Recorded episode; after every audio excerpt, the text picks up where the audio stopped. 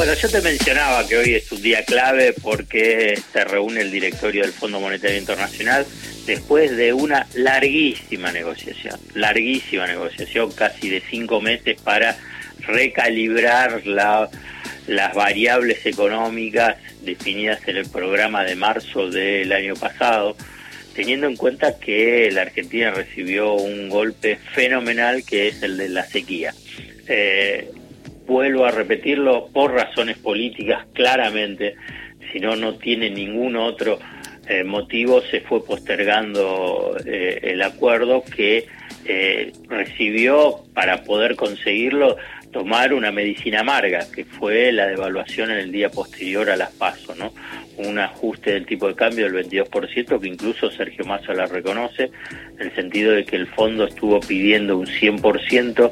Un mes el acuerdo estuvo frenado, caído, en el sentido y, que y no, eran solo las vacaciones, ¿no? Eran que pedían un 100%, después un 60% de devaluación. 60, ese 60% durante un mes estuvieron reclamándolo hasta llegar a este pacto del 20%. Y Massa lo dijo ayer y me parece importante rescatarlo, es que eh, los técnicos del fondo, lo traduzco, no, no entienden cómo funciona la economía argentina, porque Massa dijo, una devaluación se traslada a los precios rápidamente, ¿y qué es lo que pasó? Que por lo menos se trasladaron, en el sentido que en algunos casos hasta supera, superaron el, ese 22% por miedo de la cobertura, por miedo, por incertidumbre. Eh, entonces, no, no se puede hacer una devaluación en Argentina sin un plan, si querés, amplio de estabilización y de financiamiento, teniendo dólares en el Banco Central. ¿Cómo vas a hacer una devaluación sin tener dólares eh, suficientes del Banco Central para poder sostener eh, ese tipo de cambio? Bueno, eh, la prueba más clara fue este ajuste que pidió el Fondo Monetario Internacional, que pasado dos meses o tres meses te vas a encontrar en el mismo punto, pero en un mismo punto una situación peor. ¿Por qué? Porque tuviste que eh, soportar estos aumentos de precio y que a partir de ahora, cerrado el acuerdo, van a comenzar las medidas compensadoras. Ahora, Esto es lo, eh, sí. Así lo decía Sergio Massa, escuchemos y, después te pregunto a ver si van, si van a alcanzar, ¿qué te parece? Pero así decía Sergio Massa eh, que se venían anuncios en breve. La imposición que realizó el fondo dentro del programa exigiéndole a la Argentina que devaluara tiene un impacto inflacionario. Claramente la exigencia del fondo de pedirnos una devaluación para cumplir con los objetivos o las prior actions del programa tiene un impacto inflacionario que aspiramos que eh, más allá de lo que entendemos que va a ser en el mes de agosto digamos, eh, de alguna manera un daño en el bolsillo de la gente que eh, aspiramos a tratar de corregir con medidas que vamos a anunciar dentro de muy poquitos días, eh, de alguna manera también en el mes de septiembre y octubre vuelva a niveles más razonables. Pero efectivamente entendemos que la exigencia del FMI de pedirle una devaluación a la Argentina tiene impacto en la inflación.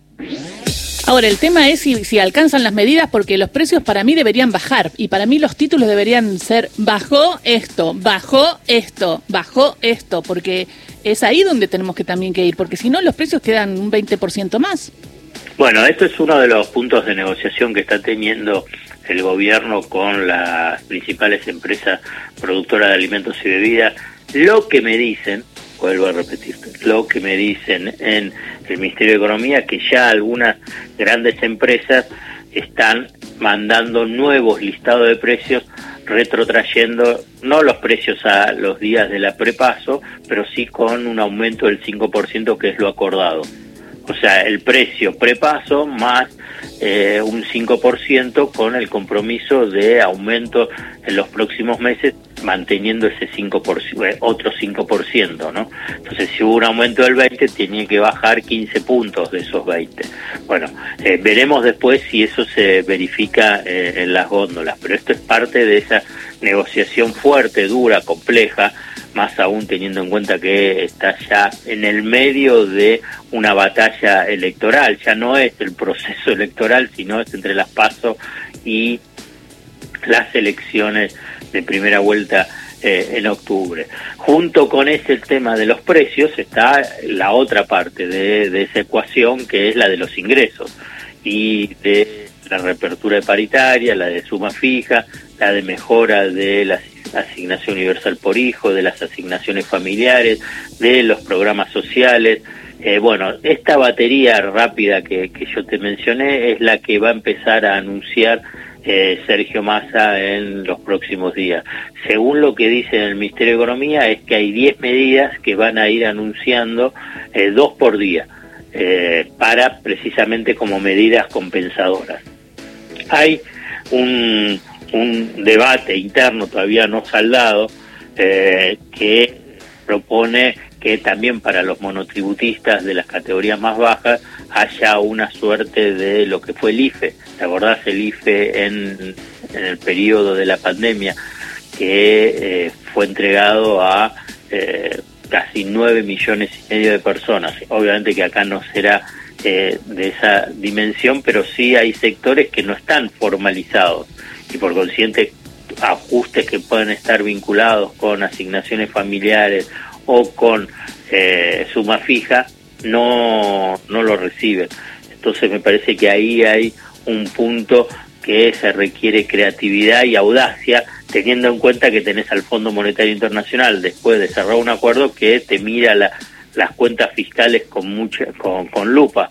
Entonces ahí es donde va a estar la, la cintura política de la negociación con el fondo y que después no sigan siendo un factor de perturbación en la, en la política económica y en la implementación de las medidas para tratar de compensar una eh, un instrumento, una medida que fue impulsada por el fondo, que fue la devaluación. Me parece interesante que se, re, se, se, vaya a esa herramienta que es ese, ese registro en el ANSES, en donde hay millones y millones de personas que ya se sabe que están en una situación difícil, que se vuelva a comunicar con, con esas personas, que, que, vuelva de alguna manera a, hacer eje, ¿no? Esas, esas eh, nueve millones que después fueron siete millones y medio y ahora veremos cuántos son, ¿no? Porque quizás hay gente que sí se sumó al mercado de trabajo con salarios bajos, pero que tiene trabajo. Habría que ver entonces cómo es esta situación y eh, de alguna manera ayudarlos. Eh, que, que, esto también lo pedía la vicepresidenta en un momento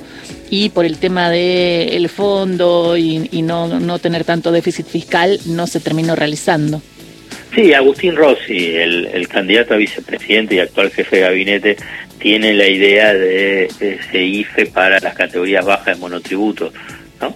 Porque vos fíjate, ese, ese sector social, digamos, el ABC, sí. gran parte de eso, ¿no? Sí. Eh, no tiene ningún tipo de, de cobertura a nivel de vinculado con los aumentos de precios, en el sentido de defensa. Eh, digamos, la, la inmediata es que si tienen capacidad para poder aumentar sus honorarios. Eh, pero también ahí puede haber restricciones vinculados con eh, la, la, demanda sobre esos sobre esos servicios. Bueno, es un tema complejo, no es fácil, yo lo, lo menciono, pero que claramente requiere, como te dije antes, creatividad y audacia para tratar de y... compensar los eh, el deterioro de los ingresos. Fruto de la devaluación es el último golpe, pero también que viene de arrastre, ¿no? Mm. Un arrastre que eh, yo lo sitúo en, en diciembre del, del 2015, cuando vino esa fuerte devaluación del gobierno de Macri. Entonces son ocho años, ocho años de eh, deterioro de los perdido, ingresos sí. y por consiguiente el bienestar general. Sí.